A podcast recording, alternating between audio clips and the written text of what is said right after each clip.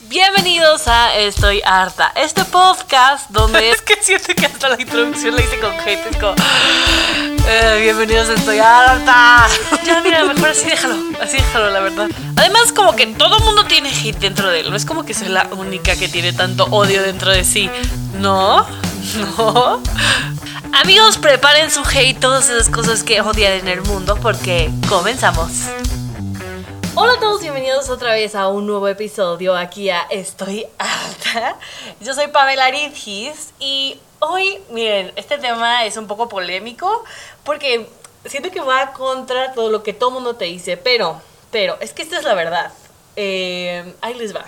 Ubican cuando tienen una situación súper incómoda o algún trama, algo, güey, a nadie en la vida es perfecta, pero cuando te pasa algo y dices, fuck, no tengo ganas de seguir ya me cansé, hermanos, hasta aquí llegué y estás harto, harto, harto, o sea, y va a sonar súper deprimente esto, pero hay muchas veces que dices, güey, ya me cansé de pelear, ya me cansé de despertarme todos los días en la mañana, ya me cansé de tener que echarle ganas, ya me cansé de tener que poner mi cara bonita porque mi tristeza incomoda a los demás o porque mi situación incomoda a los demás y esta es la situación de la que quiero hablar el día de hoy.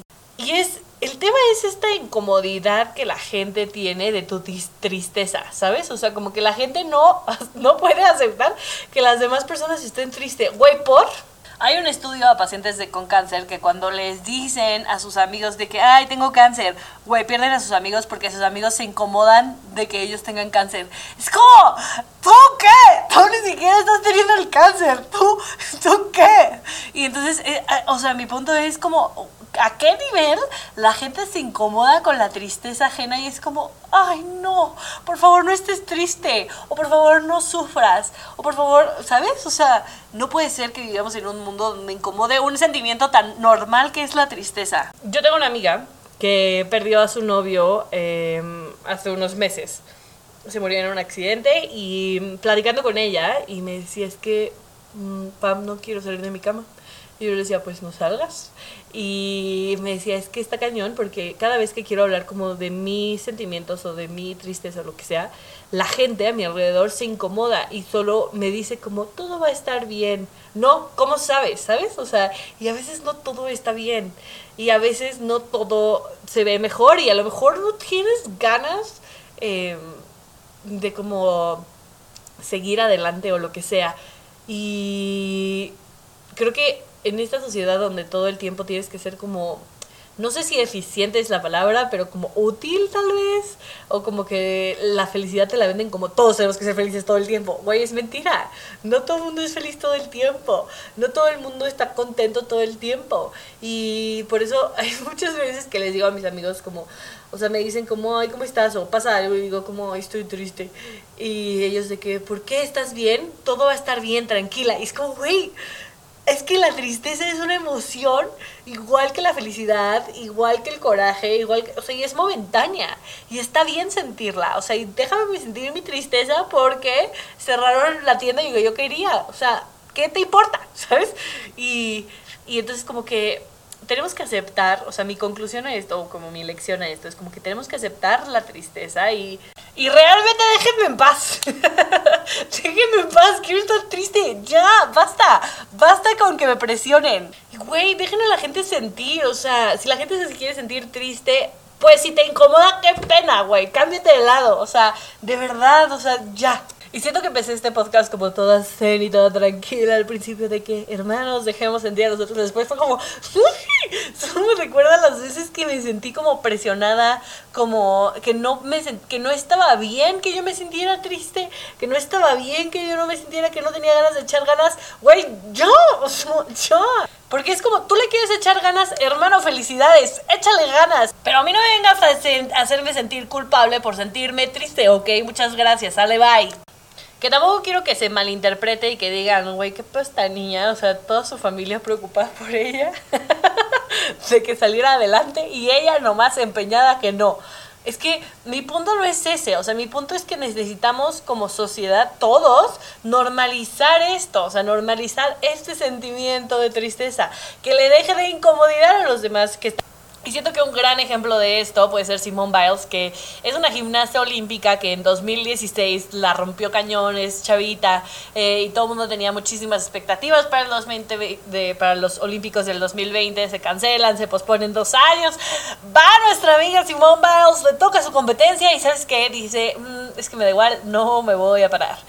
Y eso para mí fue como... Ah, no se va a parar, pero si entrenó tanto tiempo, pero si tarará, o sea, todo Estados Unidos la estaba, todo el mundo la estaba viendo.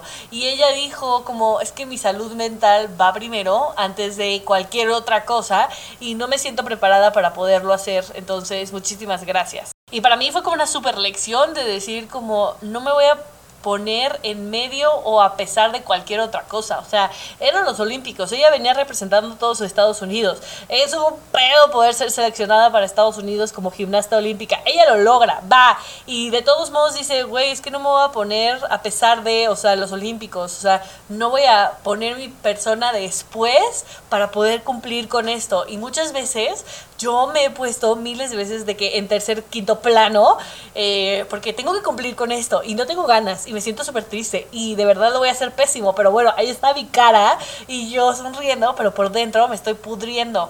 Y esto también lo aprendí en la maestría. Estudié en la maestría en el extranjero y yo era la única latina en el equipo y teníamos a una niña alemana y estábamos en entregas finales y estábamos en el proyecto y tal y la alemana así de que nos agarra y dice como, hola amigos, solo quería decirles que no me siento bien, me voy a tomar este tiempo fuera porque la verdad estoy súper triste, pasó algo en mi familia y no puedo trabajar. Así que muchísimas gracias, lo siento, peace out. Eh, y se fue así a la mierda, nos dejó. Y yo al principio mi mente tóxica, esto literal mi primer pensamiento tóxico fue como, eh, es que hija, tú tienes que entregar tu parte, es que me da idéntico. ¿Te sientes triste? Vete al baño a llorar cinco minutos. Y yo y todos los del equipo eran como, no, tranquila, todo, y yo sí, toda tóxica. Yo no voy a hacer su trabajo, ¿eh? O sea, lo más les estoy diciendo.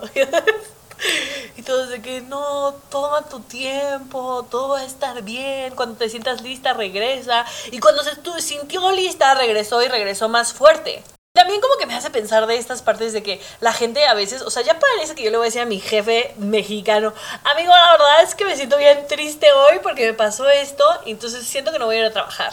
O sea, en las empresas mexicanas cuando pierdes a alguien te dan una semana de luto. Es como, tienes siete días para, o sea, ponerte lo que tú quieras, llorar lo que tú necesites y te veo el lunes aquí, ¿sabes? Es como, amigos, espérenme tantito.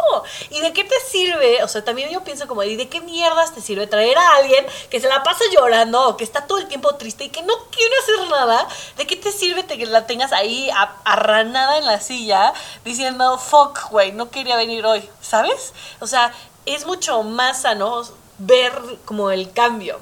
Después de un tiempo yo trabajé en una empresa belga y todos eran belgas, ¿no? O americanos. Eh, y entonces en esta empresa eh, hubo una chava de recursos humanos, güey, se tomó un año, un año porque no estaba bien de su salud mental y ese año le pagaron su sueldo para que no se tuviera que preocupar por el dinero y se pudiera enfocar en por qué estaba triste, ¿ya sabes? Y yo. ¿qué? ¿Qué? ¿Eso se puede, señor? ¿Sabes?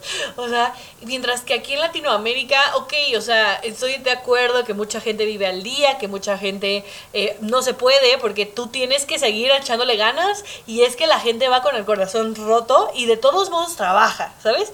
Pero eso está mal, eso está mal que no te aprendas a sentir, está mal que tengas que enterrar tus emociones bajo tierra y decir, lo siento, es que tienes que echarle ganas. Es como, no, ¿por qué? O sea, y a lo mejor si le hubieras dado ese tiempo para que esa persona procese lo que tenga que procesar, va a regresar mucho más fuerte, porque tuvo el tiempo de sanar y de curar lo que sea que le estaba pasando. Y luego por eso la gente está tan traumada en el mundo y, o sea, porque nunca han podido sanar realmente una herida o nunca han podido procesar una pérdida. Porque todo el tiempo es, eh, échale ganas, échale ganas. Tú puedes, échale ganas. Si con echarle ganas esto se solucionaría, hermano, yo, mira, estaría tirando de donde tú quieras, pero no es tan fácil. Y en cuanto a amistades, o sea, si te pasa que un amigo no tiene ganas de echarle ganas, güey, lo único que puedes hacer y mi consejo para alguien que muchas veces no ha querido echarle ganas es estar ahí para esa persona cuando ella se sienta, él o ella, ella se sienta listo, te va a hablar y te va a decir auxilio.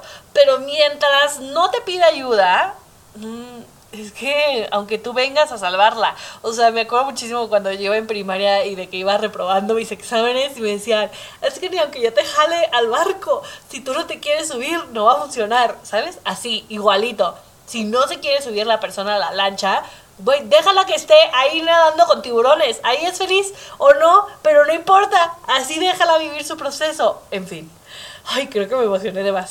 Muchas gracias otra vez por escuchar. Estoy harta. Cuéntenme qué opinan. Cuéntenme que están hartos. Si ya les pasó este tipo de cosas, de que la gente les dice, échale ganas. Uy, amigo, neta.